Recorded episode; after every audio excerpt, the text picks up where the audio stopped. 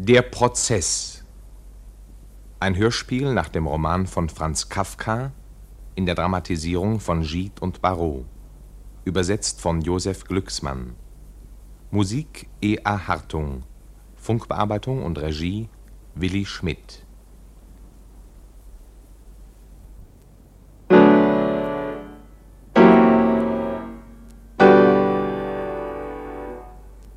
Die geringste Abweichung vom Zustand der Vollkommenheit ist schon Schuld.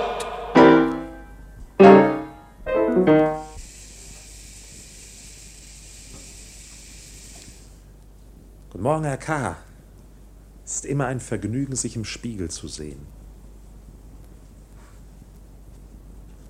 Sonnabend, den 22. Friede auf Erden und den Menschen ein Wohlgefallen. Amen. Na, so etwas? Mein Geburtstag? Heute ist mein Geburtstag. Ich hätte es beinahe vergessen. Herr K., wie wollen Sie Ihren Geburtstag feiern? Oh, Sie haben versprochen, Ihre Mutter zu besuchen. Das tut mir leid, ich bin mir für etwas Besonderes, Aufregendes, eine kleine Flucht aus der täglichen Tretmühle. Nicht jeden Tag dasselbe, waschen, rasieren, Frühstück. Apropos Frühstück, wo ist denn mein Frühstück? Das fängt ja gut an. Das erste Geburtstagsgeschenk, kein Frühstück.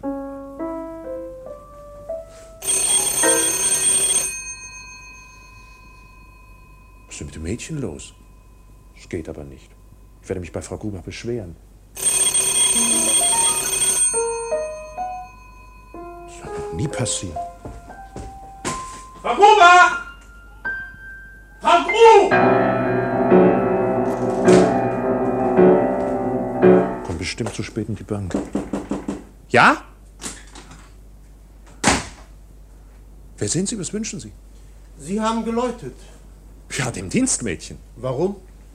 Ja, ich verstehe Sie nicht. Was heißt das? Warum? Darf ich fragen, warum Sie dem Mädchen geläutet haben? Ja, ich will mein Frühstück. Ihr Frühstück. er gibt vor, dass er wegen seines Frühstücks geläutet hat. Ich gebe nichts vor. Verstehen Sie mich? Überhaupt, was wollen Sie hier in meinem Zimmer? Nein, nein, mit der Ruhe. Sie müssen verstehen. Also ich, ich, ich verstehe gar nichts und am allerwenigsten, wie Frau Grubach Sie hereinlassen konnte. Ich werde sofort. Halt! Sie dürfen Ihr Zimmer nicht verlassen. Was? Ich darf? Und wer zum Teufel sind Sie? Das geht Sie gar nichts an. Sie sind verhaftet. Verhaftet? Warum? Wir haben keine Vollmacht für Erklärungen. Bleiben Sie in Ihrem Zimmer und warten Sie. Sie können im Augenblick nichts Besseres tun. Nur warten. Nehmen Sie Platz. Sie müssen wissen, wir sind sehr nette Leute. Wir haben persönlich nicht das Geringste gegen Sie. Sie können sich glücklich schätzen, uns als Wächter zu bekommen. Wenn Ihr Glück anhält, haben Sie gar keine Ursache, sich zu ängstigen. Fast keine. Verhaftet Wächter? Was bedeutet das alles? Die Anklage ist bereits erhoben. Das Verfahren gegen Sie ist eingeleitet. Die Maschine ist im Gang. Wenn die Zeit kommt, werden Sie alles Notwendige erfahren. Sie werden nichts zu lachen haben, Herr K. Aber das alles muss doch ein Irrtum sein. Sehen Sie selbst, hier sind meine Papiere. Geburtsschein, Heimatschein, Pass. Zeigen Sie mir den Verhaftbefehl. Mein Gott, sind Sie aber halsstarrig. Wie ein Maulesel. Hier sind meine Papiere. Was wollen Sie denn, dass wir mit den Papieren machen sollen? Es interessiert uns gar nicht, wer Sie sind. Aber ich habe doch schließlich ein Recht zu erfüllen. Oh, bitte. Wir sind nur kleine Beamte der allerniedrigsten Kategorie. Die Amtsgewalten, die wir vertreten, wir vertreten nur die allerniedrigsten Amtsgewalten, untersuchen sehr sorgfältig die Gründe für eine Verhaftung, bevor sie uns aussenden, verstehen Sie? Das ist keine Angelegenheit, die der normalen Gerichtsbarkeit untersteht. Unsere Behörden suchen nicht nach Verbrechen, sie werden durch Schuld angezogen. Wie? Durch Schuld, die nicht durch Paragraphen festzulegen ist. Aber auch unsere Obrigkeit untersteht höheren Vorschriften, denen sie folgen muss. Das ist das Gesetz. Da gibt es keinen Irrtum. Ich kenne dieses Gesetz nicht. Hast du das gehört? Er sagt, dass er dieses Gesetz nicht einmal kennt. Erstens, Unkenntnis der Gesetze schützt nicht vor Strafe. Zweitens, wieso können Sie dann so sicher sein, dass Sie nicht doch schuldig sind? Josef K. Der Inspektor wird Sie jetzt vernehmen.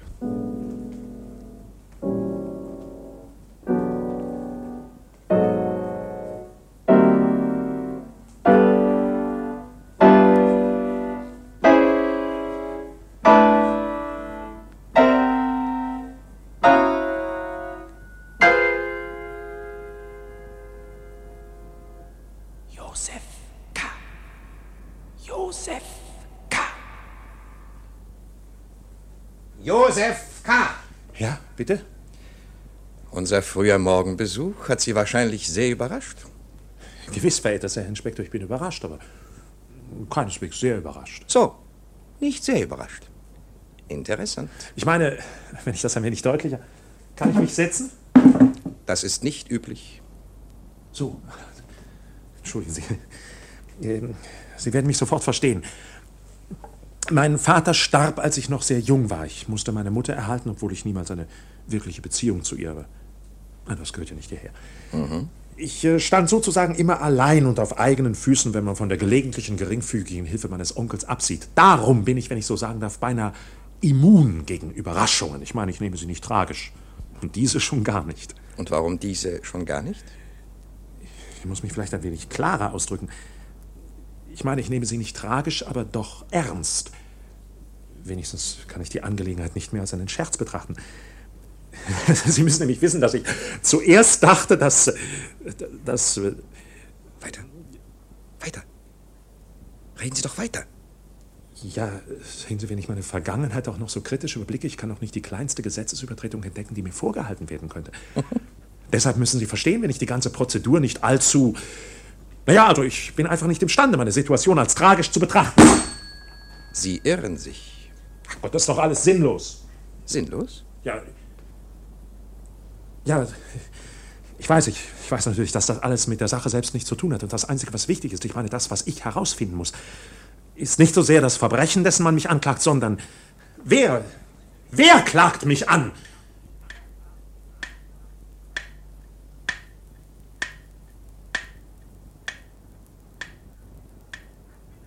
Also bitte lassen Sie mich in die hohe Schule vor Ihnen reiten. Ich habe keine Zeit, in der Bank warten Kunden auf mich. Ich habe heute Geburtstag. Gratuliere. Danke, ja. Ich, ich meine, ich habe versprochen, heute, heute meine Mutter zu besuchen. Haben Sie Ihre Mutter im vergangenen Jahre besucht? Wie? Was? Ob ich? Nein. Ich Und im Jahr davor? Nein, aber, aber heute, heute werde ich sie besuchen. Das heißt, wenn Sie mir die Möglichkeit geben. Darum ist es für mich so notwendig herauszufinden, welche Behörde dieses Verfahren durchführt. Wer gibt ihnen Befehle?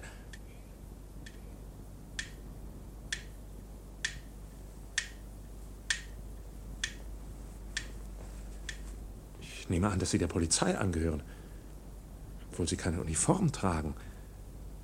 Aber Sie machen auf mich den Eindruck eines kultivierten Menschen. Sie gehören meiner Klasse an.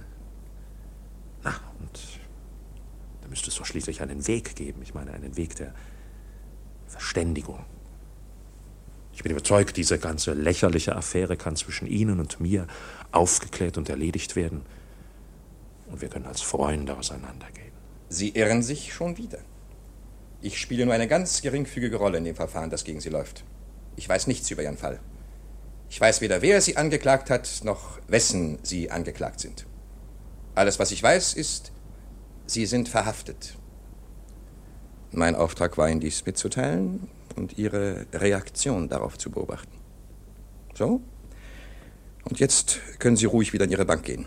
In die Bank gehen? Aber Sie sagten noch eben, ich sei verhaftet. Das soll Sie nicht davon abhalten, Ihre täglichen Pflichten zu erfüllen. Solange Sie dazu noch imstande sind. So. Naja, dann ist das Verhaftetsein ja nicht sehr schlimm. Ich meinte es nie anders. Ja, noch eins. Das Gericht gibt Ihnen eine Woche, sieben Tage, um Ihre Unschuld zu beweisen. Auf Wiedersehen. Diese Kerle. Ich komme bestimmt zu spät in die Bank.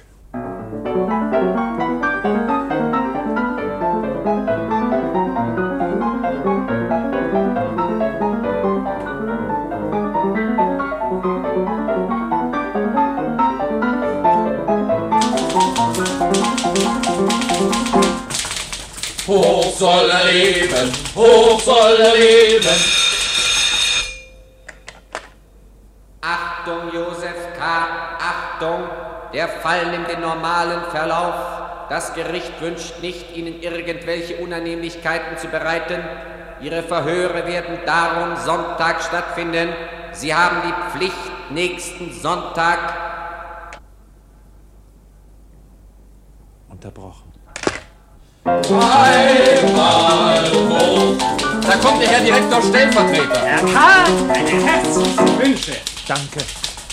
Ich möchte Sie gerne für nächsten Sonntag zu einem kleinen Ausflug auf meiner Yacht einladen. Ich möchte diese Gelegenheit benutzen, um unseren alten Streit über ein paar Gläser Champagner zu vergessen. Es tut mir leid, aber ich habe schon eine Verabredung für nächsten Sonntag. Ah, ich verstehe. Cherchez la femme. Weidmanns Heil. Ja, bitte? Ich möchte Herrn K. sprechen. Für Sie. Hier, Josef K. Achtung, Josef K. Das Gericht hat nicht die Absicht, Sie in Ihrer Berufsarbeit zu stören.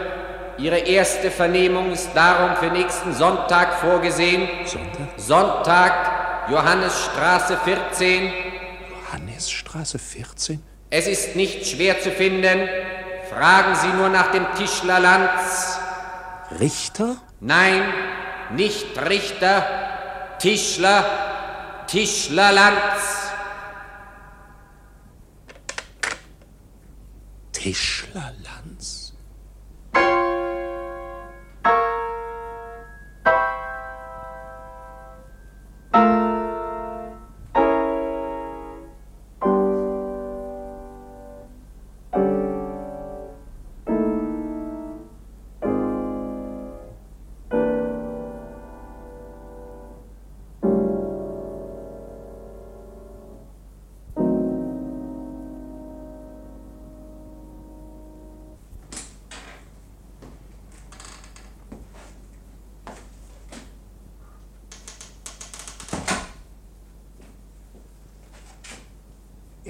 Nähen, Frau Grubach? Ich muss, Herr K. Untertags muss ich mich von früh bis spät um meine Mieter kümmern. Da bleiben nur die Abende für mich. Darf ich mich setzen? Aber bitte. Ich möchte mich entschuldigen für. für das, was heute Morgen passiert ist. Sie meinen die fremden Menschen, die hereingekommen sind? Haben Sie keine Angst. Ich habe alles in Ordnung gebracht. Sie müssen wissen, es war wirklich nicht meine Schuld, Frau Grubach. Ich bin überzeugt davon, Herr K. Es wird nicht wieder vorkommen. Ich hoffe, Was? ich hoffe, dass es nicht wieder vorkommen wird. Ja, nicht wahr? Sie glauben das doch auch, Frau Grubach. Sie denken doch wie ich. Lieber Herr K., Sie dürfen sich diesen Vorfall nicht zu Herzen nehmen. Ich muss gestehen, ich habe ein wenig an der Tür gehorcht. Darum weiß ich, dass Sie verhaftet sind. Aber die Beamten haben mir gesagt, das ist nicht so, wie wenn ein Dieb verhaftet wird. Ihre Verhaftung ist etwas ganz anderes. Die kommt mir vor wie, wie, ach, ich, ich kann das richtige Wort nicht finden. Ich bin halt eine alte, dumme Person. Nein, nein, Frau Grubach, das sind Sie nicht. Ich verstehe genau, was Sie meinen. Sie meinen, meine Verhaftung ist etwas äh, Gelehrtes, sozusagen akademisch. Ja, das ist es. Aka, akademisch. Etwas, über das jemand wie ich nichts weiß. Akademisch. Ich hoffe, dass Sie recht haben. Ich wollte eigentlich gar nicht mehr darüber sprechen, aber Ihre Meinung, die Meinung einer vernünftigen Frau, die mich seit vielen Jahren kennt, ist mir wichtig, Frau Grubach. Schließlich und endlich ist es ja auch nicht nötig, dass man alles versteht. Nein, wahrscheinlich nicht. Ich hoffe, dass ich Sie nicht gestört habe. Aber keine Spur, überhaupt nicht. Das freut mich. Gute Nacht, Frau Grubach. Gute Nacht.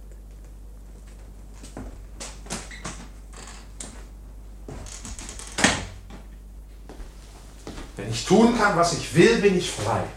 Meine Mieter können tun, was sie wollen. Folglich, wenn ich frei bin, bin ich nicht verhaftet. Aber manche gehen wirklich zu weit. Ich glaube, dass ich frei bin, aber ich weiß, dass ich verhaftet wurde. Niemand wird ohne Grund verhaftet. Mein Fall ist nicht so akademisch, wie sie denkt. Er ist doch einfach lächerlich. Er sollte die ganze Geschichte nicht so ernst nehmen. Ich hätte Ihnen nicht erlauben dürfen, mich zu verwirren. Da wird man verhaftet und weiß nicht warum. Sie haben mich überrascht, ich war nicht vorbereitet. Ich bin nur eine Zimmervermieterin. Früher Morgen unausgeschlafen. Und wenn ich manchmal ein wenig an den Türen In der horche, Bank wäre mir das nicht passiert. so geschieht es doch nur, um den lieben Frieden hier im Hause zu bewahren. Im Amt bin ich jeder Überraschung, jeder Krisis gewachsen. Natürlich habe ich mit den Agenten gesprochen. Aber man muss doch höflich sein mit Besuchern. Warum hast du nichts getan, um das zu verhindern? Warum? Warum müssen Sie ihn denn verhaften, habe ich gefragt. Und Sie haben geantwortet, Befehl ist Befehl. Ich muss herausfinden, wer die Befehle gibt. Im Großen und Ganzen ist er nicht schlecht. Ein wenig schwierig vielleicht. Ein wenig schwierig. Also, ich muss ruhig bleiben. Ruhig, ganz ruhig.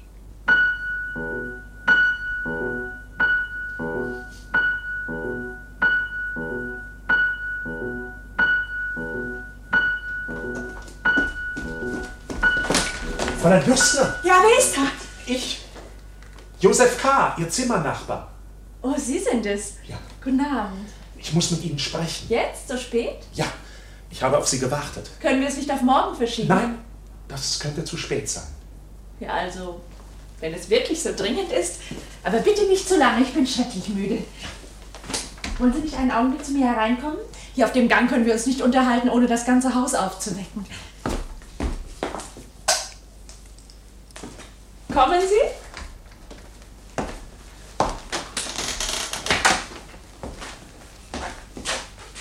Setzen Sie sich bitte. Nein, danke. Nun? Finden Sie irgendetwas in Unordnung hier? In Unordnung. Nein, es sieht aus wie immer. So.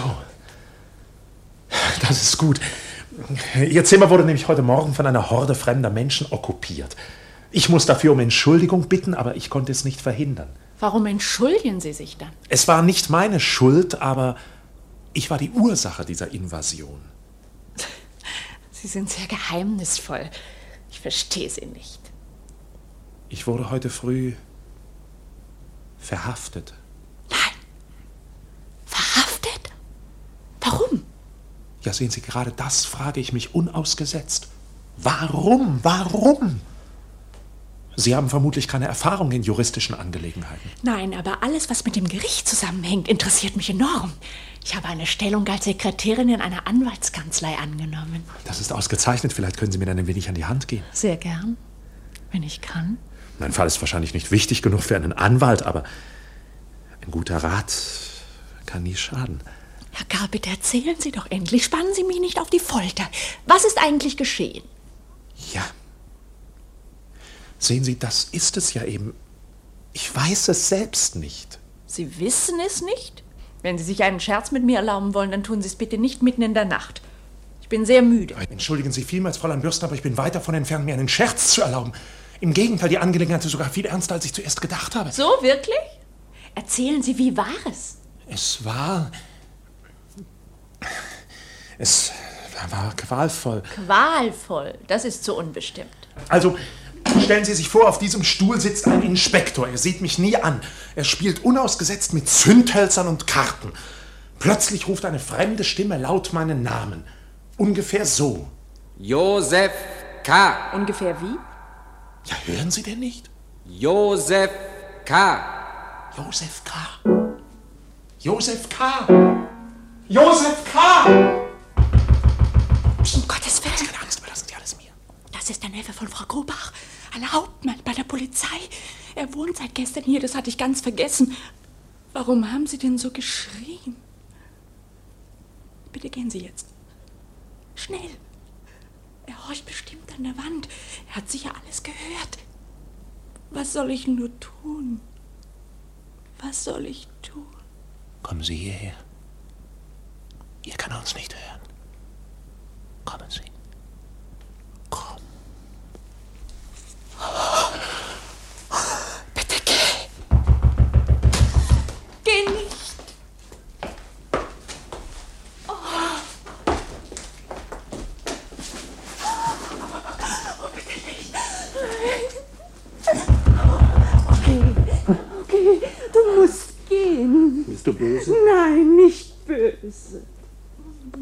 Josef K. Vergessen Sie nicht, Tischlerlanz, Sie haben noch sechs Tage.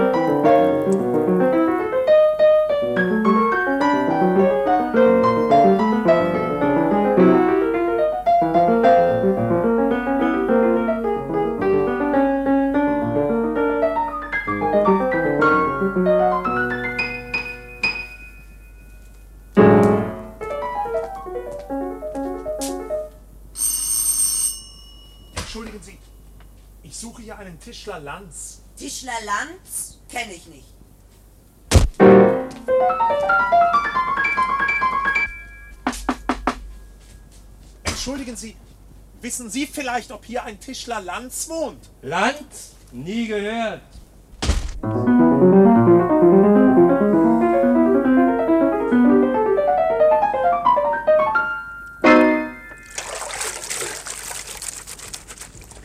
Kennen Sie vielleicht den Tischler Lanz, bitte?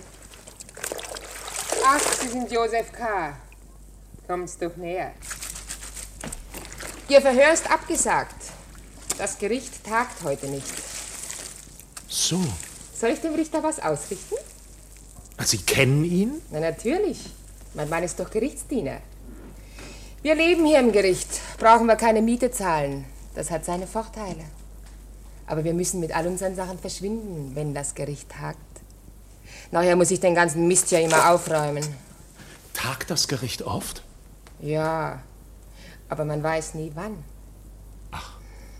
Sie sind verhaftet, nicht wahr? Ja, aber ich nehme es nicht so tragisch. Ach, warum denn nicht? Die ganze Geschichte ist bestimmt ein Irrtum. Vielleicht. Vielleicht auch nicht. Wenn es ein Irrtum ist, müssen Sie den Beweis erbringen. Das bedeutet also, dass ich mich wirklich verteidigen muss. Vielleicht kann ich Ihnen helfen. Sie, mir? Kommen, setzen Sie sich. Hierher. Zu mir. Mit Vergnügen.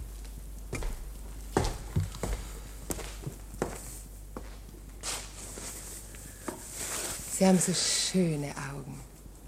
Sind Sie schon mal verhört worden? Nein, noch nie. Ich darf nicht bei den Verhören dabei sein. Aber ich könnte vielleicht den Richter beeinflussen. Oh, Sie kennen ihn so gut? Der interessiert sich doch für mich. Meine Strümpfe sind ein Geschenk von ihm. Er hat sich natürlich nicht getraut, sie mir selbst zu bringen. Aber er hat sie mir durch den Studenten geschickt. Student? Wer ist denn der Student? Ach, sein Vertrauensmann und Mitarbeiter. Gibt immer vor, dass er studiert. Alte Fälle, Gesetze und Paragraphen. Im Auftrag des Richters. Darum heißt er der Student.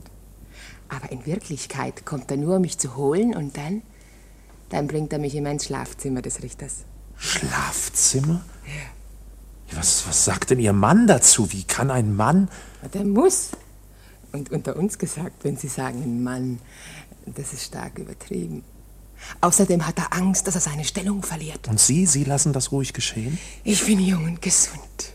Und das sind wunderbare Strümpfe. Reine Seide.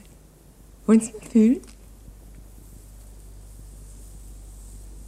Schön, ja? Ja, sehr schön. Was für ein Gericht ist das denn eigentlich? Ist es denn nicht üblich, dass man eine schriftliche Vorladung erhält, wenn man vor einem Richter erscheinen soll? Nein, niemals. Aber das hindert den Richter nicht, jedem Beschuldigten vorzuwerfen, dass er viel zu spät kommt. Aber wie kann man denn wissen, wann man erscheinen muss? Man kann es eben nicht wissen. Darum warten doch die Leute auch immer so lang. Manchmal Monate, manchmal Jahre. Worauf warten Sie? Ja, auf Ihre Verhandlung. Hm. Warum nimmst du denn die Hand da weg? Ich mag Sie sehr gern. Vielleicht kann ich durch den Studenten herausbekommen, wie Ihr Fall steht. Schauen Sie, da kommt er. Er tut, wie wenn er lesen würde. Aber in Wirklichkeit beobachtet er uns. Nein! Lassen Sie sich doch nicht stören. Benehmen Sie sich ganz so, wie wenn er nicht hier wäre.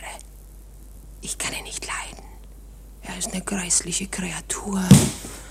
Hey, komm. Ich wusste's. Ich wusste's. Das ist meine Vorladung. Gehen Sie nicht! Ich muss. Warte hier. Ich komme bald wieder. Dann gehe ich mit dir, wohin du willst. Ach, wenn du mich von hier wegbringen könntest, wenn möglich für immer, dann könntest du mit mir machen, was du willst. Hey. Wenn Sie in Eile sind, dann können Sie gehen. Niemand hält Sie zurück. Warum gehen denn Sie nicht, anstatt zu tanzen? Wenn Sie aber hergekommen sind, um zu studieren, Herr Student, dann werde ich gerne weggehen, mit der Dame natürlich. Man sollte nicht so frei rumlaufen lassen. Es war ein Fehler. Ich habe den Richter gewarnt. Der Kerl ist gefährlich. Lass den Studenten, komm mit mir. Oh nein, so einfach ist das nicht. Jetzt siehst du selbst. Es hat keinen Sinn. Das Untier lässt mich nicht los. Er schleppt mich zum Richter. Ich muss gehorchen. Warte hier. Warte hier. Der Teufel soll euch holen! Beide!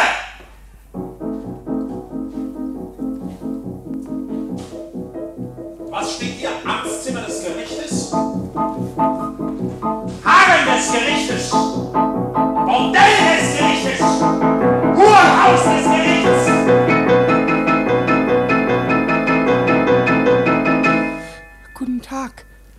Sie meine Frau gesehen? Aha. Sie sind der Gerichtsdiener. Zu dienen, jawohl. Und Sie sind Herr Angeklagte Josef K. Willkommen. Ihre Frau war hier, aber der Student hat sie gerade hinauf zum Richter getragen. Ich weiß, ich weiß, in sein Schlafzimmer. Und noch dazu am Sonntag. Ich sollte sonntags überhaupt nicht arbeiten. Aber nur, um mich von hier wegzubekommen, lassen Sie mich diese sinnlosen Botengänge machen. Aber nicht zu weit, dass ich immer noch hoffen kann, rechtzeitig zurück zu sein. Aber der Student ist immer schneller als ich. Wenn es nicht um Bett und Brot ginge. Ich, ich hätte ihn schon längst hier gegen diese Wand geschmettert. Ich träume immer davon. Ich sehe ihn zerquetscht, die Arme ausgespreizt und wie gegen die Wand genagelt. Die Finger verkrampft und zerfetzt. Und sein Gehirn tropft auf den Boden in großen weißen Klumpen. Und Blut. Blut überall. Blut? Gibt es denn keine andere Lösung als Mord? Nein, keine. Es wird immer schlimmer. Zuerst hat er sie nur für sein eigenes Vergnügen fortgeschleppt, aber jetzt, jetzt trägt er sie zum Richter. Und morgen, wer weiß, was morgen sein wird. Und ich, ich bin wehrlos. Ich kann mich nicht einmal verteidigen. Warum nicht? Zuerst müsste ich den Studenten loswerden, weil er ein Spitzel ist und großen Einfluss auf den Richter hat. Ich kann's nicht tun. Aber jemand wie Sie, der könnte ihn natürlich umbringen. Wie ich? Warum? Weil Sie nichts mehr zu verlieren haben. Ja, aber gerade deshalb muss ich doch doppelt vorsichtig sein. Nein, wenn das Verfahren erst einmal eingeleitet ist, kann nichts und niemand das Ergebnis Ihres Prozesses verändern. Das glaube ich nicht. Das ist ja schließlich Ihre Angelegenheit. Ich habe schon so viel Zeit mit Ihnen verloren. Ich muss jetzt meinen Rapport machen.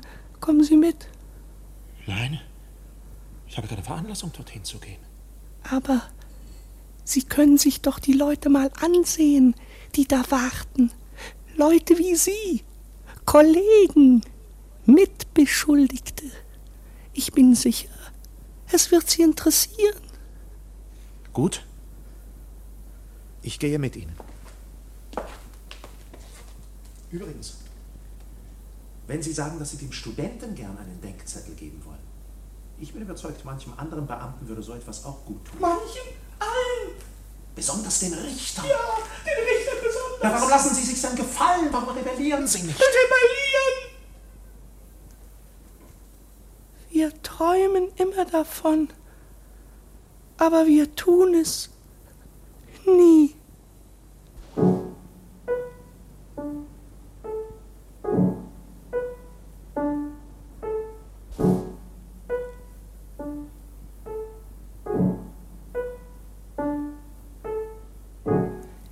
Hier ist der Warteraum.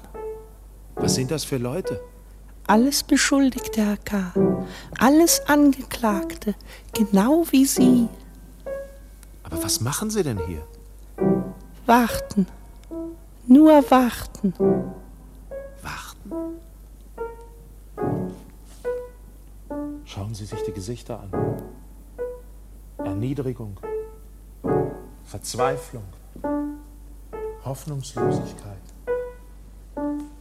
Entsetzlich. Es zeigt das völlige Fehlen jeder Rücksicht. Rücksicht. Das ist ein Wort, was in unseren Akten nicht vorkommt. Entschuldigen Sie, mein Herr, worauf warten Sie eigentlich? Ich. Ich. Warum zittern Sie denn? Ich. Der Herr will doch bloß wissen, worauf Sie warten. Antworten Sie. Wird's bald? Ich warte auf. Ich warte auf. Ich warte. Vor ein paar Monaten habe ich eine Bittschrift beim Gericht eingereicht. Bittschrift beim Gericht? Gestützt auf eine Anzahl eidesstattlicher Versicherungen. Versicherung. Herr Landesgerichtsrat. Halten Sie denn das für nötig? Ich selbst habe hier so etwas noch nie getan. Ich weiß nicht, Herr Landesgerichtsrat, aber in der Zwischenzeit habe ich noch ein zweites Gesuch überreicht. mit den Informationen meines Anwalts. Ich warte immer noch auf eine Entscheidung. Herr Landesgerichtsrat. Sie irren sich, ich bin ja auch nur ein Angeklagter, genau wie Sie. Gewisser Landesgerichtsrat. Wie Sie wünschen, Herr Landesgerichtsrat. Glauben Sie mir denn nicht, mein Herr? Gewiss, Euer Gnaden, gewiss, aber das ist doch kein Grund, mich so hart anzufassen. Unsere Angeklagten sind sehr wehleidig und zart beseitet. Ich muss um Entschuldigung bitten, wenn ich Ihnen wehtat. Ich wollte mich doch nur überzeugen, ob ich nicht träume. Er ist neu hier. Warum stellt er sich nicht in die Reihe? Und wartet. Er muss noch eine Menge lernen. Warten muss er lernen. Warten. Warten. Warten. Ich möchte gehen. Warten. Ich möchte gehen, bitte. Aber Sie haben doch noch nichts gesehen. Es interessiert mich nicht, ich habe genug.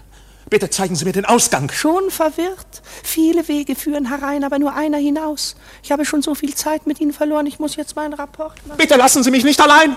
Es ist sein erster Besuch hier. Warum wartet er nicht, bis er an die Reihe kommt? Warum denkt er nicht über seinen Fall nach? Wie wir. Warum wartet er nicht? Wie wir.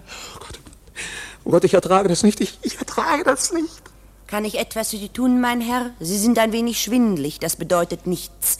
Beinahe jeder hat einen ähnlichen Anfall beim ersten Besuch hier. Man kann hier kaum atmen, aber am Ende gewöhnt man sich an alles. Und wenn Sie erst zum zweiten oder dritten Mal hier sind. Nein, nein! Bitte können Sie mir ein Glas Wasser geben. Wasser? Hier gibt es kein Wasser. Ich fürchte, der Herr hat sich noch nicht ganz an unsere Atmosphäre gewöhnt. Ich würde deshalb vorschlagen, den Herrn ins Freie zu bringen. Ach ja, bitte. Bitte zeigen Sie mir den Weg ins Freie. Hier ist es unerträglich. Es kommt mir vor wie, wie, wie der Warteraum zur Hölle. Was sagen Sie? Der Herr scheint eine Art von sechstem Sinn zu haben. Bisher kümmerte er sich nicht gern um die Sorgen anderer, sondern interessierte sich nur für seine eigene, höchst wichtige Existenz. Kommen Sie, mein schwacher Freund, mit dem zweiten Gesicht. Zeit ist alles. Brauchen Sie Ihre Zeit gut? Sie haben nur noch drei Tage. Hier hinauf, wenn ich bitten darf, ins Freie.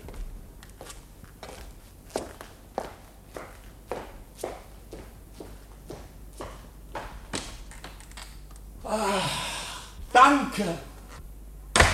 Sie können es wagen, ihn gehen zu lassen? Wie können Sie es wagen? Wenn er geht, wollen wir auch gehen. Wir auch! Wir auch! Wir auch! Wir auch! Er geht nicht weit. Er kommt zurück. Er kommt zurück. Er geht nicht weit. Er kommt zurück. Er geht nicht weit. Er kommt zurück. Er geht nicht weit. Er kommt zurück. Er geht nicht weit. Er kommt zurück. Er geht nicht weit. Er kommt zurück. Er geht nicht weit. Er kommt zurück. Er geht nicht weit. Er kommt zurück.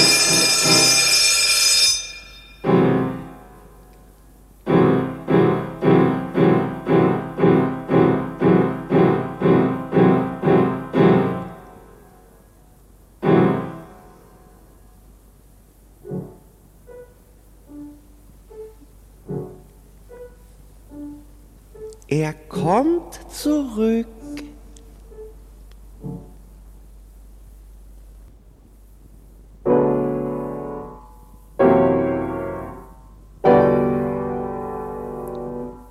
Die geringste Abweichung vom Zustand der Vollkommenheit ist schon Schuld.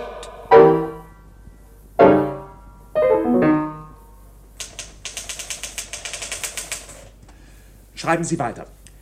Darum verlangen wir entweder unbeschränkte Vollmacht oder wünschen von jeder Verantwortung befreit zu werden. Hochachtungsvoll und so weiter und so weiter, das ist alles. Danke. Ihre Unterschrift bitte. Danke. Die Post von heute. Danke. Die letzten Kurse bitte. Josef, Josef, Josef. Onkel. Guten Tag, Josef. Ich muss dringend mit dir sprechen. Und zwar allein. Das ist alles, meine Herren Sekretäre. Ich bin inzwischen für niemanden zu sprechen. Ich werde läuten, wenn ich Sie wieder brauche. Um Himmels Willen, Josef, ist es denn wahr? Ist es denn wirklich und wahrhaftig wahr? Was willst du? Wovon sprichst du? Josef, warum hast du mich denn nicht eingeweiht? Eingeweiht? In was? In deinen Prozess. Ich hoffe zu Gott, dass es sich um keinen Strafprozess handelt. Es ist ein Strafprozess. Josef, bist du denn ganz von Gott verlassen? Wie kannst du denn so ruhig sein, wenn du in einen Strafprozess verwickelt bist? Je ruhiger, desto besser. Ich fürchte mich nicht. Aber es geht doch schließlich nicht um dich allein. Du musst an die Familie denken, an unseren guten Namen. Was hast du getan? Wozu hast du dich hinreißen lassen? Du hast doch nicht etwa auf der Bank Geld unterschlagen. Nein. Und vor allem schrei nicht. Die Leute draußen können dich hören. Setz dich, Onkel. Schau, Onkel, du musst vor allem verstehen, dass es sich hier nicht um einen Fall handelt, der vor einem gewöhnlichen Gericht verhandelt wird. Oh, das ist schlimm. Was? Ich meine, das klingt nicht sehr gut. Und wie siehst du denn überhaupt aus? Abgespannt und überarbeitet und dünn. Warum kommst du denn nicht zu mir aufs Land und erholst dich? Ich kann nicht zu dir aufs Land kommen. Es würde wie Flucht aussehen und Flucht ist ein Eingeständnis von Schuld. Und du bist nicht schuldig? Ich glaube nein, aber ich weiß es nicht.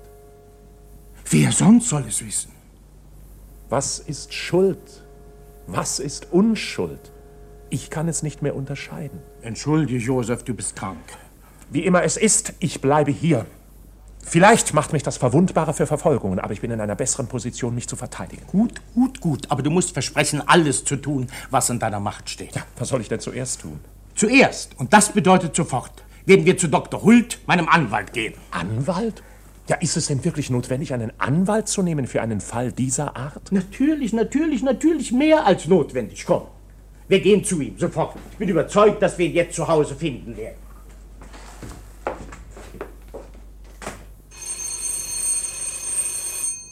Es handelt sich um einen Fall, dessen Verhandlung. Würden Sie uns einen Augenblick allein lassen, Herr Kanzleidirektor? Hm. So, Leni, jetzt kannst du nachsehen, wer draußen ist. Ja, doch, ja, doch. Dr. Hult ist krank und kann niemanden empfangen. Bitte, Fräulein, machen Sie auf. Wir sind Freunde von Dr. Hult. Wer ist es? Ich will wissen, wer es ist. Ich, Albert, dein alter Freund Albert. Ach, Albert, ja. Lass ihn eintreten.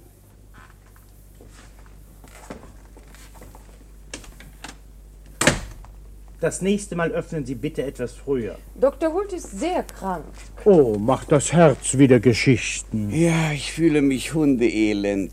Komm näher, Josef. Oh.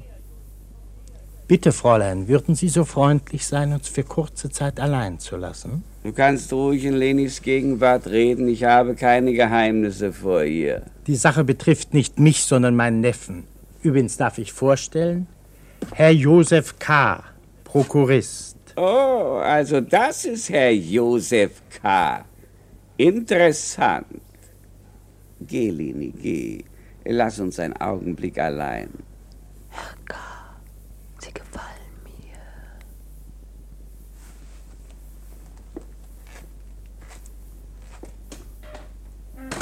Ihr Prozess, Herr K., interessiert mich so sehr, dass ich nicht auf die Chance, Ihr juristischer Ratgeber zu sein, verzichten will. Wie ist es denn möglich, dass Sie schon über meinen Prozess orientiert sind? Ich bin doch schließlich Anwalt, junger Mann, und stehe im engsten Kontakt mit dem Gericht. Aha. Dann werden Sie mir bestimmt eine Frage beantworten können. Bitte? Wer ist der Tischler Lanz? Ich habe nicht die Absicht, diese Frage zu beantworten. So. Zufällig habe ich gerade jetzt einen sehr wichtigen und hohen Besucher bei mir. Ein Besucher wo? Moment. Herr Kanzleidirektor? Darf ich vorstellen? Mein alter Freund Albert, sein Neffe, Josef K., der Bankprokurist, Sie wissen. Guten Tag. Guten Tag. Und hier der Herr Kanzleidirektor. Hm. Durch euer Klingeln an der Tür beunruhigt, hielt er es zunächst für wünschenswert, sich zurückzuziehen. Ich sehe jetzt aber keine Notwendigkeit mehr für Heimlichkeiten. Ich glaube daher, dass wir die Anwesenheit und tiefgründige Sachkenntnis. Herr Josef K., Sie hören ja gar nicht zu. Verzeihung, ich dachte an das Fräulein. Er hat einen Strafprozess am Hals und das Einzige, was ihn interessiert, ist diese kleine Hexe idiotisch. Ich wollte sagen, dass wir die Anwesenheit und tiefgründige Sachkenntnis des Herrn Kanzleidirektors dazu benutzen sollten, um gemeinsam über einen Fall zu sprechen, den wir bei eurer Ankunft bereits begonnen hatten zu diskutieren. Herr Josef K. Ja, bitte. Sie sind ja ganz abwesend. Ihren Fall. Nehmen Sie bitte Platz. Darf ich bitten, Herr Kanzleidirektor? Ich kann leider nur wenige Minuten bleiben. Die Geschäfte rufen mich. Jedenfalls will ich nicht die Gelegenheit vorübergehen lassen, einen Freund meines Freundes kennenzulernen. Übrigens interessiert mich Ihr Fall, Herr K., ganz besonders. Es handelt sich um einen Lehrfall, Ja? sowohl in besonderer als in allgemeiner Hinsicht. Er trifft gleichzeitig die öffentliche Moral wie die Moral der Öffentlichkeit. Setzen wir also voraus, dass eine Verhaftung im juristisch-legalen Sinne vollzogen wurde. Ich will nachsehen, was draußen passiert ist.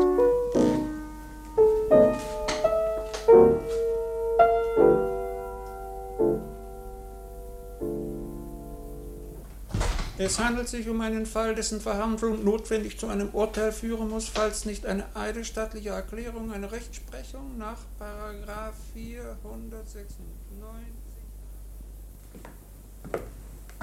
Ich habe eine Schüssel gegen die Wand geworfen, damit Sie endlich herauskommen. Ich muss mit Ihnen sprechen. Ich wollte schon längst heraus. Aber ich hatte Angst, Sie könnten mich missverstehen. Wollen wir uns nicht setzen? Danke. Mögen Sie mich? Mögen? Das ist eine Untertreibung, Fräulein Leni. Bitte nennen Sie mich Leni. Leni. Schau mich an. Warum schaust du auf das Bild? Wer ist das da auf dem Bild? Ein Richter. Ein hoher Richter? Aber nein, nur ein kleiner Untersuchungsrichter. Aber er sitzt doch auf einem Thron. Nur auf dem Bild.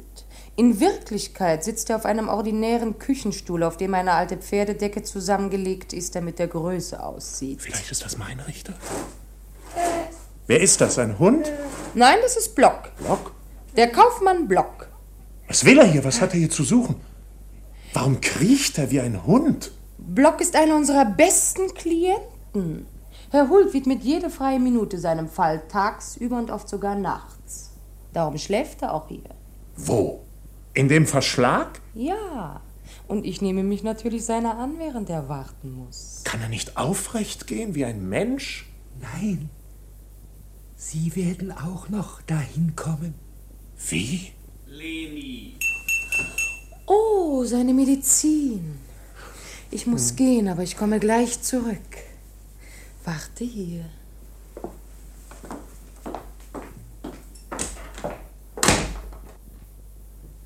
Sie sind also ein alter und getreuer Klient des Advokaten, Herr Block? Ein alter Klient, das ist wahr.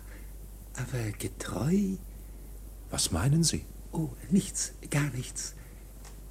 Versprechen Sie, mich nicht zu verraten? Ich bin kein Spitzel. Nein, Sie sehen nicht so aus. Ich muss sprechen.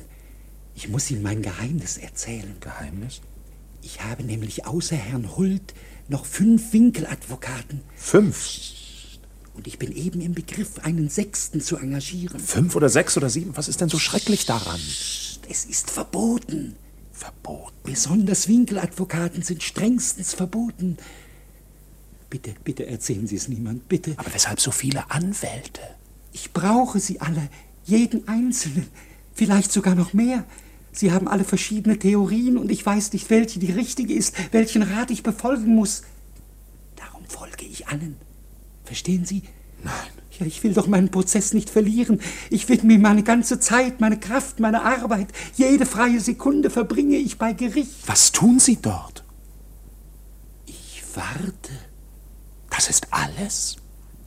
Können Sie denn nichts Aktives, nichts Positives tun? Nein. Ich darf mir doch niemanden zum Feinde machen. Mein Fall ist schon in einem zuvor geschrittenen Stadium. Aber Sie, Sie können vielleicht noch etwas tun, bevor es zu spät ist. Zu spät? Bevor es zu spät ist? Ja, bevor Sie sich auch daran gewöhnt haben. Woran? Ans Warten.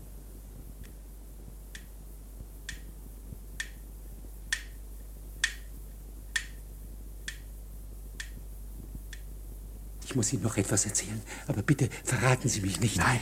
Ich bin zu diesen Winkeladvokaten nur aus Wut gegangen, weil es mit den großen Anwälten genauso ist wie mit den hohen Richtern. Niemand kennt sie. Man sieht sie nie. Bitte bleiben Sie hier. Sprechen Sie weiter. Was meinen Sie damit? Man sieht sie nie? Haben Sie je versucht, sie zu sehen? Oft und oft. Aber schließlich musste ich es aufgeben. Aber ich träume oft in der Nacht von ihnen. Sie erscheinen mir in den Gängen, in den Wartezimmern, in den Sälen, überall. Hä? Was treibt ihr zwei hier? Nichts, nichts, gar nichts. Er, er wollte, dass ich ihm von meinem Prozess erzähle. Josef. Josef. Kannst du denn an nichts anderes denken als an Verhaftungen, Fälle, Prozesse? Ich fürchte, ich denke nicht genug daran. Block, Sie waren lang genug draußen. Zurück jetzt in den Verschlag. Josef, ich höre, dass du sehr halsstarrig bist. Wer hat das gesagt? Frag nicht. Aber sei nicht verstockt, das führt zu nichts. Leg dich. Du kannst dem Gericht nicht Widerstand leisten. Du musst gestehen. Sofort gestehen, glaub mir. Was soll ich gestehen? Das ist deine Sache. Nur nach dem Eingeständnis der Schuld kann man hoffen, der Strafe zu entgehen. Nur dann. Und sogar dann nur, wenn jemand hilft. Sie verstehen viel von diesem Gericht. Und von den Betrügereien, die hier nötig sind. Mhm. Ich will versuchen, dir zu helfen. Leni. Leni. Leni. Jetzt gehörst du mir. Ganz.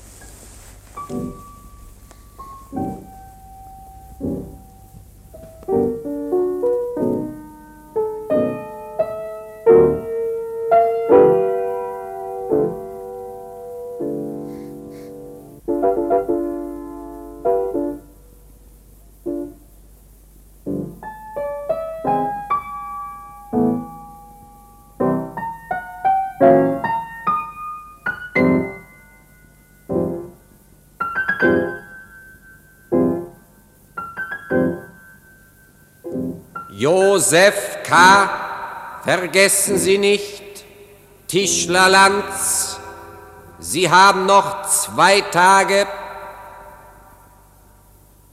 Josef, wo warst du? Was hast du getan und wie konntest du das tun? Wir sind alle Idioten, wenn wir uns dein Schicksal zu Herzen nehmen. Und du benimmst dich, als ob die ganze Sache dich nicht das Geringste angeht. Aber lieber Onkel. Hör mir auf mit lieber Onkel, du hast dich wie ein Lümmel aufgeführt. Bleib stehen. Ohne Entschuldigung, ohne den geringsten Vorwand, verschwindest du einfach aus dem Zimmer und fängst dir was mit dieser kleinen Schlampe an, von der jeder Blinde sehen kann, dass sie mit Huld und wahrscheinlich mit dem ganzen Hohen Gericht schläft. Onkel, schrei nicht so laut hier auf der Straße. Jedermann kann uns hören. Wenn du mir was zu sagen hast, komm in mein Büro.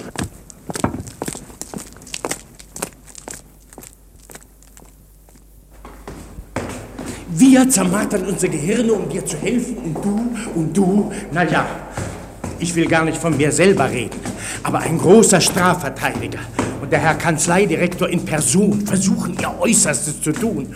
Und du, und du denkst an nichts anderes als... Guten Morgen, Herr Prokurist. Guten Morgen, guten Morgen. Ich wollte sagen, und du denkst an nichts anderes als...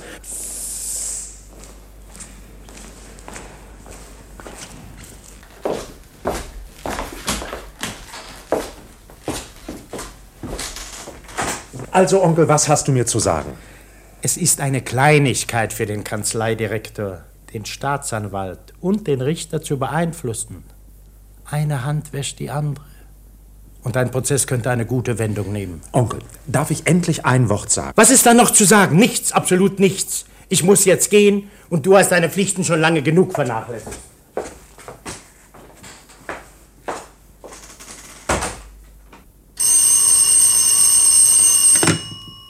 Ja, bitte? Der Herr Direktor Stellvertreter würde gerne wissen, Herr Prokurist, ob er Sie hier sprechen kann. Was? Wie bitte? Der Herr Direktor Stellvertreter würde gerne wissen, ob er Sie jetzt sprechen kann. Später, später. Ich möchte jetzt nicht gestört werden. Verzeihung, ja.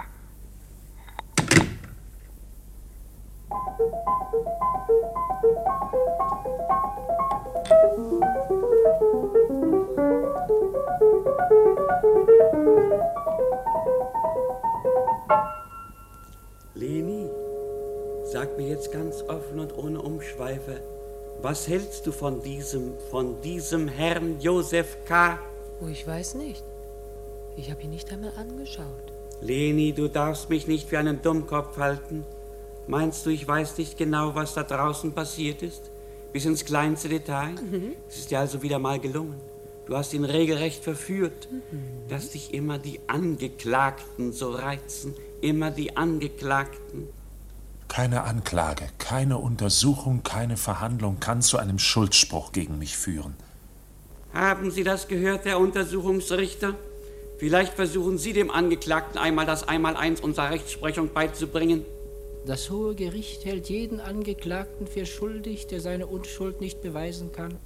Wie kann ich meine Unschuld beweisen, wenn ich nicht weiß, wessen man mich anklagt? Angeklagte erfahren die Ursache der Anklage nicht, bevor das Urteil gesprochen ist.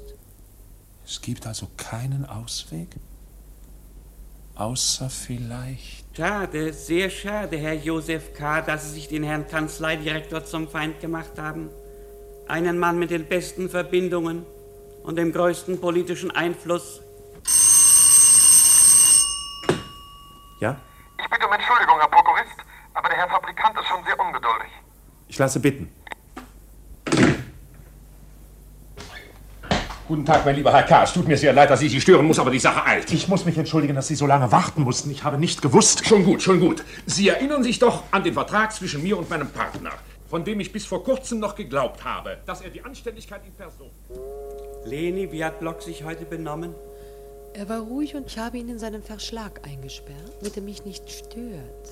Was ist Ihre Ansicht? Skandalös. Skandalös? Aber Sie haben mir ja gar nicht zugehört. Verzeihung, nein, aber ich vermute, dass Ihr Vertrag. Herr Doktor, Herr Doktor. Block möchte gerne wissen, was Ihr Freund, der Richter der dritten Kammer, Ihnen gesagt hat. Bitte. Nichts Günstiges, gar nichts Günstiges, weder der Block persönlich noch über seinen Fall. Nichts Günstiges. Großer Gott, wie ist das möglich? Er war geradezu ungehalten, als ich auch nur seinen Namen erwähnte. Woran denken Sie? Verzeihung, ja. Block widmet seine ganze Zeit und seine gesamte Energie seinem Prozess. Ja. ja, er wohnt geradezu in meinem Hause, um immer zu meiner Verfügung zu sein. Block! Auf! Nieder! Auf! Nieder! Auf! Nieder! Wenn irgendjemand glaubt, dass man mich durch ein solches Manöver einschüchtern kann. Was ist los? Fühlen Sie sich nicht wohl? Verzeihung, Kopfweh, Sorgen. Wir alle haben Sorgen. Um aber nun endlich auf meinen Vertrag zu kommen. Einen Augenblick bitte. Herr Dr. Hult, im Hinblick auf Ihre Krankheit habe ich mich entschlossen, auf Ihre Dienste zu verzichten. Verstehe ich Sie recht? Sie sind entlassen. Interessant. Ein Einfall, den man diskutieren könnte. Kein Einfall, sondern Tatsache. Ich würde Ihnen empfehlen, sich die Angelegenheit noch einmal in Ruhe zu überlegen. Mein Entschluss ist endgültig. In diesem Falle, Herr Josef K., muss ich noch ein, zwei Punkte mit Ihnen besprechen. Guten Tag, Herr Direktor Stellvertreter. Wollen Sie sich bitte meiner Sache annehmen? Gern. Ich bin sicher, Herr K. wird nichts dagegen haben, wenn ich ihm seine Arbeit ein wenig erleichtere. Herr K. ist überlastet und den Anforderungen während der letzten Tage kaum mehr gewachsen. Darf ich Sie in mein Zimmer hinüberbitten?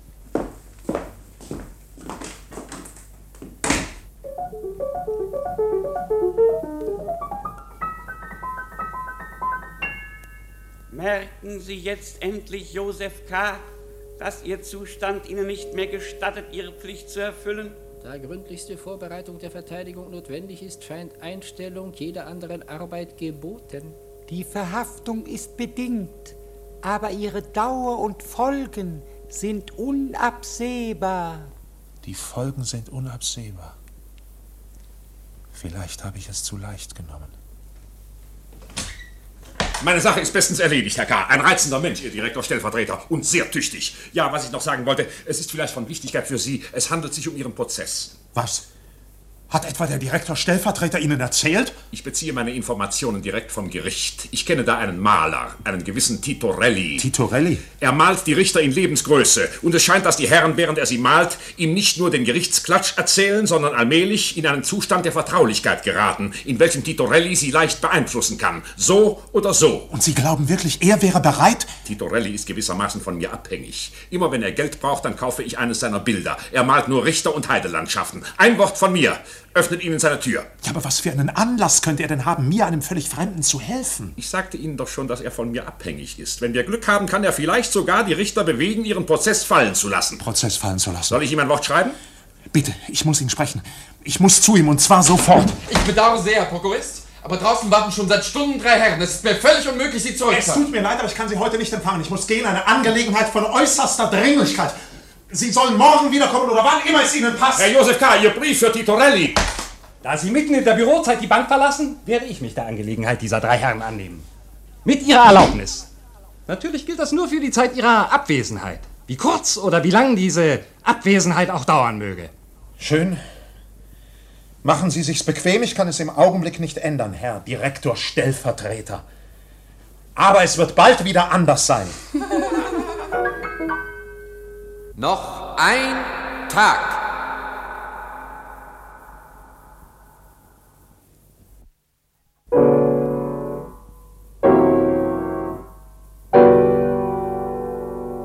Die geringste Abweichung vom Zustand der Vollkommenheit ist schon Schuld.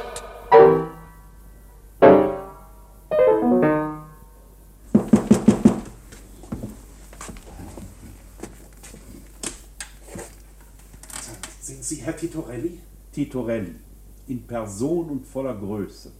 Künstler, Maler von Porträts und Landschaften zu Ihren Diensten.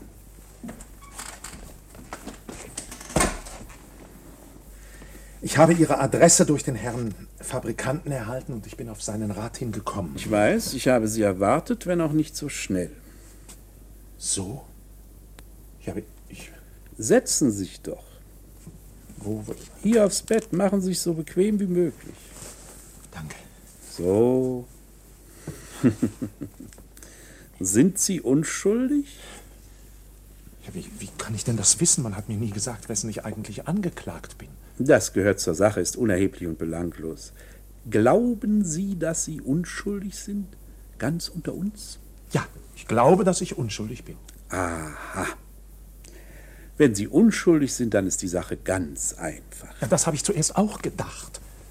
Aber meine Unschuld scheint den Fall keineswegs zu vereinfachen. Es kommt auf so viele Feinheiten an, in denen sich das Gericht verliert.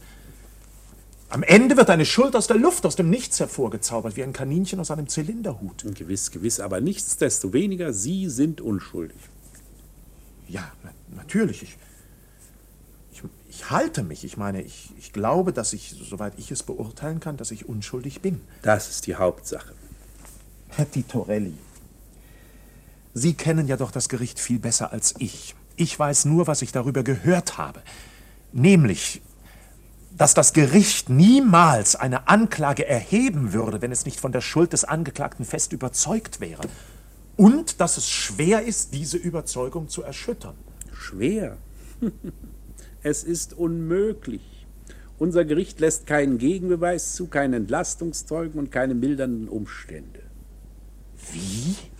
Es scheint, dass Sie noch keine klare Vorstellung von der Art dieses Gerichts haben. Aber vielleicht ist das in Ihrem Fall nicht erforderlich. So. Ja, also, was raten Sie mir denn zu tun? Das hängt davon ab, welche Art von Befreiung Sie wünschen. Es gibt drei Möglichkeiten. Den wirklichen Freispruch, den scheinbaren Freispruch und die Verschleppung. So, ja. Der wirkliche Freispruch ist natürlich der beste. Nur haben weder ich noch, soviel ich weiß, irgendeine andere lebende Person den geringsten Einfluss auf diese Lösung. Ich kann sogar weitergehen. Ich habe alle wichtigen Verhandlungen des Gerichts, zahllose Prozesse von Anfang bis zum Ende verfolgt, aber ich habe bisher nicht einen einzigen wirklichen Freispruch miterlebt. Was, nicht, nicht einen einzigen wirklichen Freispruch? Das bestätigt mir die Meinung, die ich von diesem Gericht habe. Ein einziger Henker könnte es ersetzen. Hm? Was sagten Sie, sind die beiden anderen Möglichkeiten? Der scheinbare Freispruch und die Verschleppung. Beide sind durch meine Hilfe erreichbar. Sie müssen die Wahl treffen. Vielleicht sprechen wir zuerst über den scheinbaren Freispruch, wenn Sie es wünschen sollten. Ja, bitte, bitte. In diesem Falle gebe ich Ihnen eine schriftliche eidesstattliche Versicherung Ihrer Unschuld. Dieses Dokument muss von allen Richtern unterschrieben werden.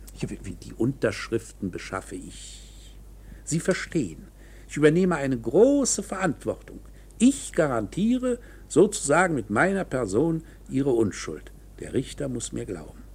Ich verstehe. Der Richter glaubt Ihnen und spricht mich trotzdem nicht wirklich frei. Richtig.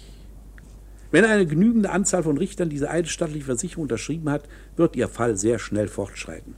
Es ist eine Zeit der höchsten Zuversicht für den Angeklagten. Sein Fall ist sozusagen abgeschlossen. Er verlässt das Gericht. Er ist frei. Was? Frei? Er ist wirklich frei? Ja, anscheinend frei oder zeitweilig frei. Das heißt unter gewissen Bedingungen frei. Sie müssen wissen, die Richter, die ich kenne, sind Richter der untersten Rangstufe. Der oberste Gerichtshof wiederum ist unerreichbar. Für Sie, für mich, für uns alle. Nur ein wirklicher Freispruch könnte die Vernichtung des gesamten Aktenmaterials mit sich bringen, inklusive des endgültigen Urteils. In einem solchen Falle wäre es, als ob nie etwas geschehen ist, ein Angsttraum, der sich auflöst und verschwindet. Ja, ja, ja, aber was geschieht denn im Fall des scheinbaren Freispruchs? Alles bleibt, wie es war. Die eidesstattliche Versicherung und das bedingte Urteil wären ihren Akten beigefügt, die Akten werden verwahrt, die Anklage ist nach wie vor in Kraft und jeder Richter hat die Macht, jederzeit den Prozess gegen sie wieder anzustrengen. Und dann?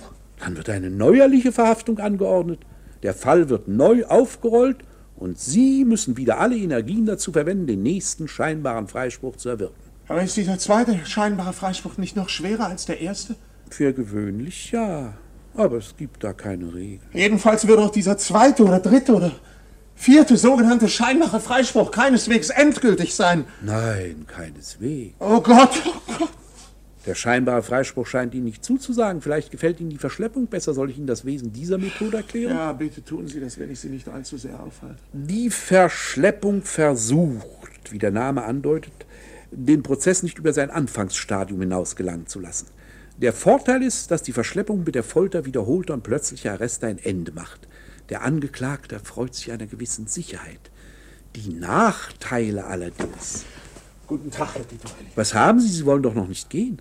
Ja, ich muss gehen. Hören Sie zu. Beide Vorgänge haben etwas gemeinsam.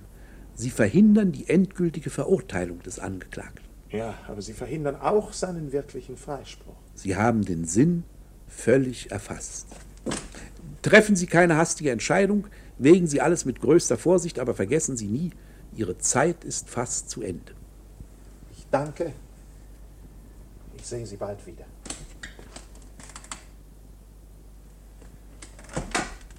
Noch eine Frage, Herr Titorelli. Ja? Wer ist der Tischler Lanz? Der Tischler Lanz existiert nicht.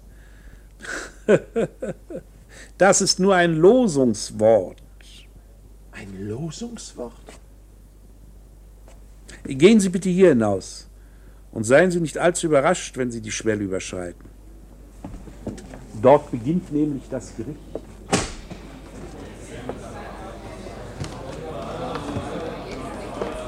Was bedeutet das alles? Dieser Herr fragt nach dem Tischler Lanz. Willkommen, Herr K. Man erwartet Sie hier, vor Gericht. Das ist er. Endlich. Warum hast du nicht auf mich gewartet? Ich wollte dir doch helfen. Jetzt ist es zu spät. Frau Grubach, dass Sie hier sind, das ist zu freundlich von Ihnen.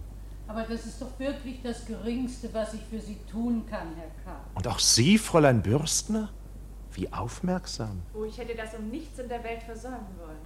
Sie wissen doch, Hochzeiten, Begräbnisse und Prozesse sind für mich das Höchste. Josef K., das Hohe Gericht wartet bereits seit einer Stunde auf Sie. Das sagt er immer. Seit einer Stunde? Wie sollte ich das wissen? Ich bin doch nur zufällig hier. Man hat es nicht für notwendig gehalten, mich auch nur zu verständigen. Das ist unerheblich und gehört nicht hierher. Die Tatsache bleibt bestehen.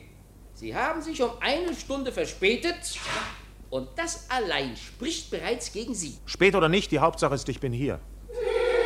Bravo. Das ist Ihre Privatmeinung. Aber für das Hohe Gericht besteht keinerlei Verpflichtung mehr, Sie auch nur anzuhören.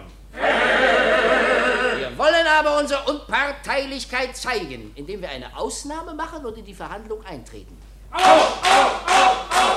Wenn es uns genehm ist und wir bereit sein werden. Niemand darf den Gerichtssaal verlassen. Platz, Platz bitte für den Verteidiger des Angeklagten, für den Herrn Verteidiger. Nein, ihn nicht! Unter keinen Umständen! Herr Dr. Hult, ich habe Ihnen gesagt, dass ich auf Ihre fragwürdigen Dienste verzichte. Er will ihn nicht. Er verzichtet. Er will keinen Verteidiger. Und ich? Wie ist es mit mir, Josef? Er! Ich habe genug von ihm. Mehr als genug. Er entlässt seinen Anwalt. Er entlässt seinen einzigen Anwalt. Ruhig, Block! Nieder! Mein hochverehrter Herr K., ich fürchte, dass Sie eine völlig falsche Vorstellung von der Gefahr haben, in der Sie sich befinden. Vermutlich, weil Sie bisher viel zu freundlich behandelt worden sind. Wenn Sie wüssten, wie man mit anderen Angeklagten umgeht, dann würden Sie vielleicht etwas vorsichtiger sein. Block! Hier. Du belästigst mich. Haben Sie mich nicht gerufen? Ja, aber du belästigst mich trotzdem. Immer. Wünschen Sie, dass ich dem Prozess nicht beiwohne? Das wird ganz von dir abhängen. Näher. Noch näher. Wer ist dein Verteidiger? Sie, Sie, Sie, Herr Doktor. Und wer außer mir? Niemand, niemand, niemand außer Ihnen, Herr Doktor. Gut.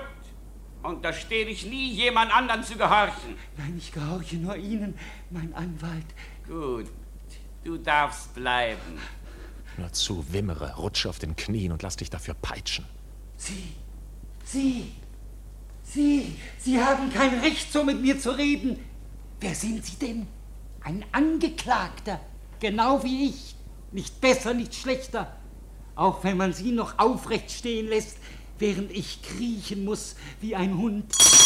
Ihr Fall ist im Vergleich zu meinen erst ein paar Stunden alt und Sie wagen es, mich zu beschimpfen. Mich, der sein Haus, seine Zeit, seine Frau und Kinder alles geopfert hat. Alles geopfert für den Prozess. Diesen Prozess, der sich hinschleppt und hinschleppt seit Jahren. Herr Dr. Hult, ich weiß jetzt, wie man mit anderen Angeklagten verfährt. Ich danke für die Lektion. Ich werde mich selbst verteidigen.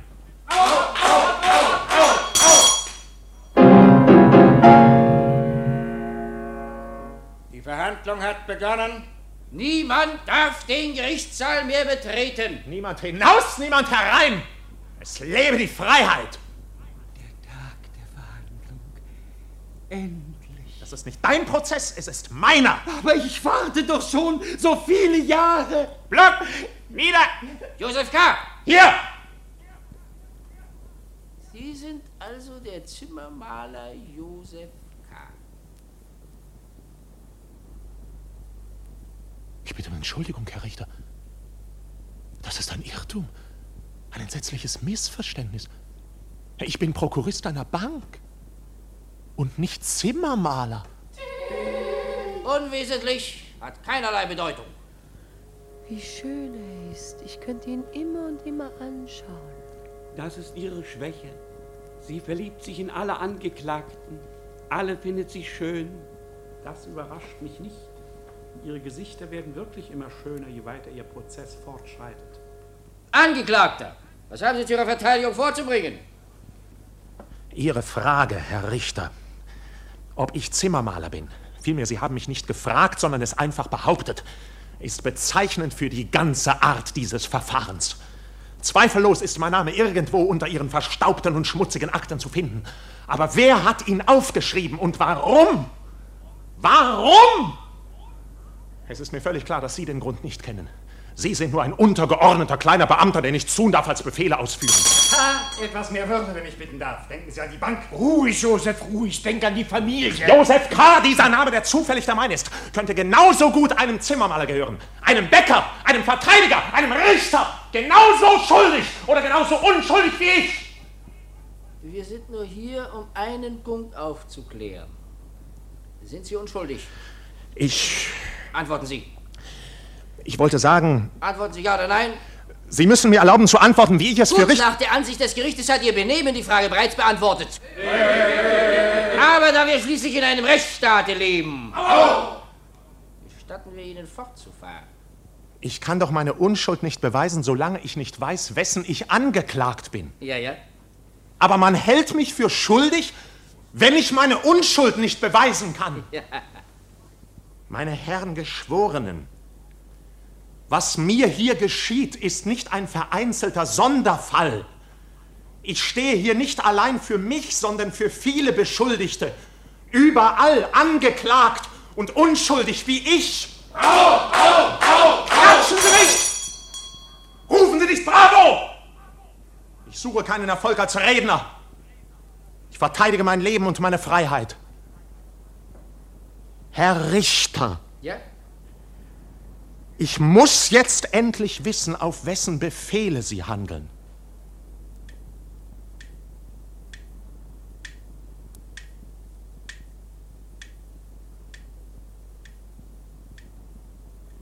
Hinter meiner Verhaftung steht, muss die Macht einer ungeheuren Organisation stehen. Einer Organisation, die sich diebischer Agenten, korrupter Inspektoren, geiler Richter, zynischer Verteidiger bedient und deren wirkliche Leiter die Richter von hohem und höchstem Rang niemand kennt und niemand jemals zu Gesicht bekommt. Ich möchte den Angeklagten darauf aufmerksam machen, dass er sich selbst aller Vorteile beraubt, die eine Vorverhandlung gewöhnlich einem Beschuldigten bietet. Ich pfeife auf alle Ihre Verhandlungen und Vorverhandlungen. Ihr seid die wahren Verbrecher. Ihr seid die Untermenschen, geformt aus Abfall, Schmutz und Vorurteil. Ihr! Wir alle!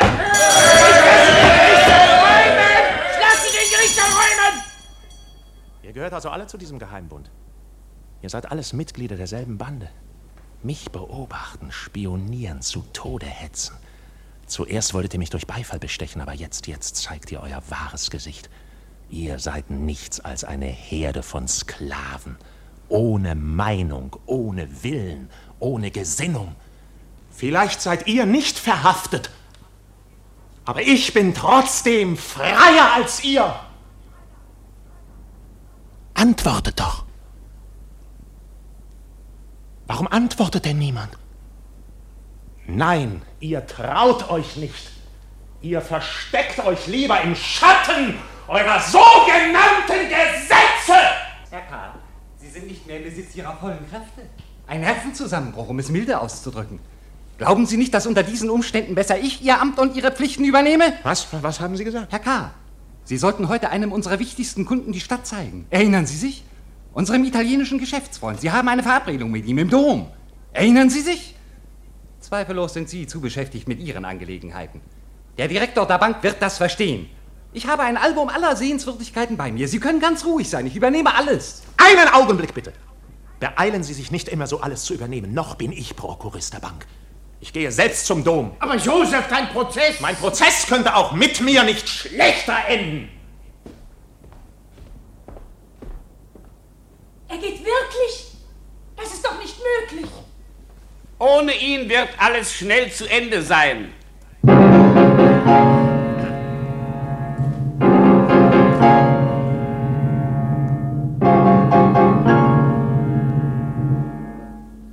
Es gibt nur zwei Todsünden.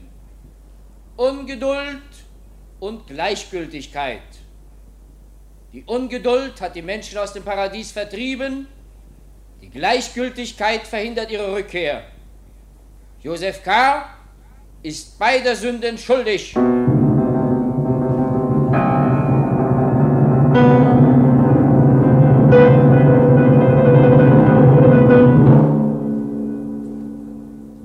Urteil, wie lautet das Urteil? Wir, die Geschworenen, voreingenommen und parteiisch wie wir sind, waren und immer sein werden, finden den Angeklagten Josef K.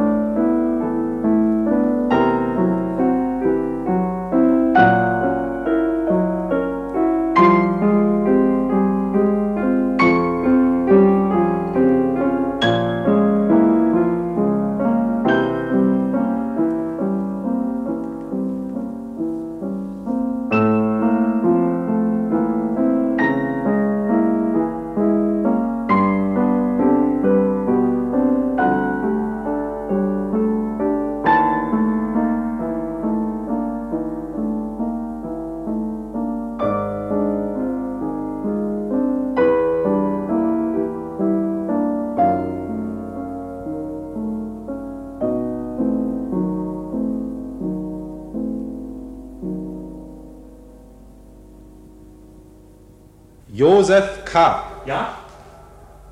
Du bist Josef K. Ja. Du bist angeklagt. Ja. Dann bist du der, den ich suche. Ich bin der Gefängniskaplan. Ach so, ich verstehe. Nein, du verstehst nicht. Ich habe dich hierher rufen lassen, um mit dir zu sprechen. Ich bin hierher gekommen, um einem Kunden den Dom zu zahlen. Vergiss einmal alles Nebensächliche. Was hältst du in der Hand? Ein Gebetbuch? Nein. Es ist ein Album mit den städtischen Sehenswürdigkeiten. Leg es aus der Hand. Wie? Leg es aus der Hand. Weißt du, dass dein Prozess schlecht steht? Ja, ich fürchte es. Wie stellst du dir das Ende vor? Weißt du, was geschehen wird? Die niedrigen Gerichte werden dich schuldig sprechen. Aber ich bin es nicht. Ich bin nicht schuldig. Wie kann denn ein Mensch überhaupt schuldig sein? Wir sind Gottes Geschöpfe. Er hat uns nach seinem Ebenbild geschaffen. Wenn wir schuldig sind, was ist dann er? Du sprichst wie alle Schuldigen sprechen. Um dich zu rechtfertigen, klagst du Gott und das Gesetz an. Geh in dich. Erkenne deine Schuld. Vor deinem Gewissen fühlst du dich schuldig. Nicht wahr? Gewissen? Gewissen? Wer suchet, der findet. Du musst tief und immer tiefer in deinem Gewissen graben, bis du deine Schuld gefunden hast. Deine Strafe ist schon der Beweis deiner Schuld. Strafe, Schuld! Also hast auch du ein Vorurteil gegen mich. Ich kenne keine Vorurteile. Warum kommst du dann nicht herunter von deiner Kanzel? Es ist doch jetzt keine Predigt zu halten. Komm herunter zu mir. Ja, jetzt kann ich kommen.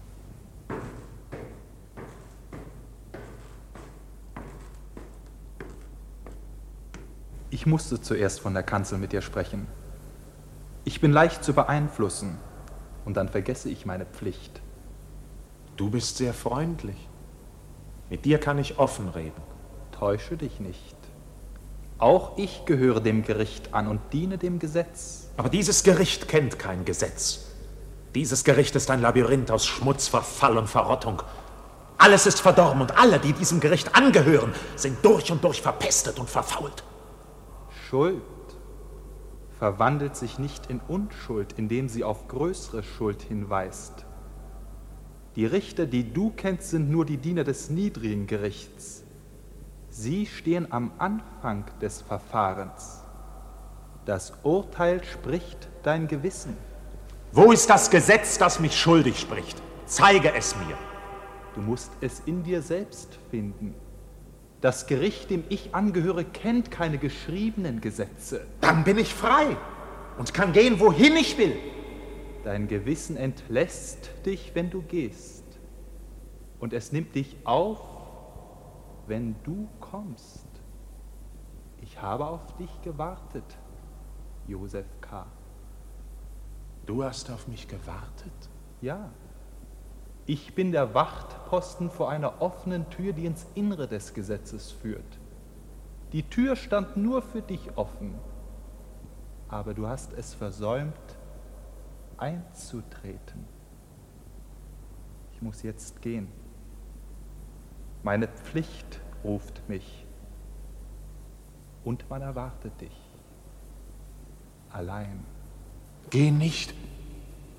Lass mich nicht allein. Wir können so wenig füreinander tun.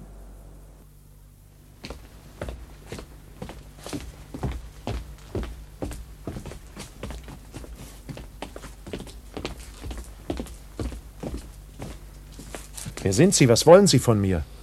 Wir kennen uns. Erinnern Sie sich? Wir sind nur kleine Beamte der allerniedrigsten Kategorie. Die Amtsgewalten, die wir vertreten. Genug. Die Lüge wird zur Weltordnung gemacht.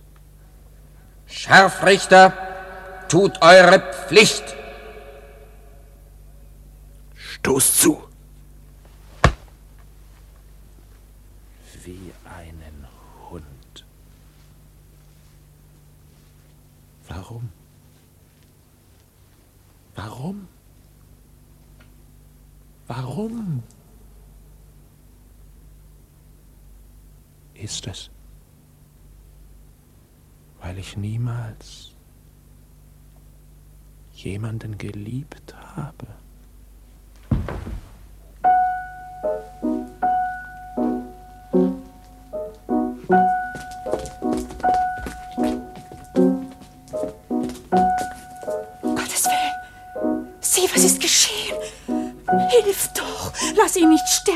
Komm, mein Kind, diese Affären gehen nur das Gericht an, nicht uns.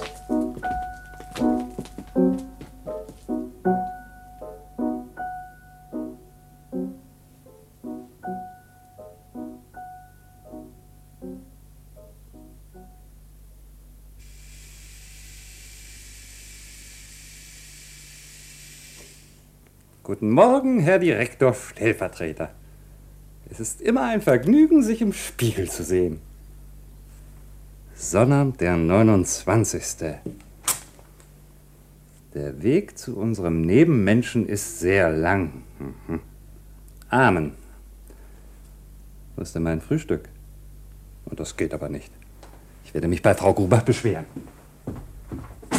Frau Grubach! Frau Grubach! Ich komme bestimmt zu spät in die Bank. Ja?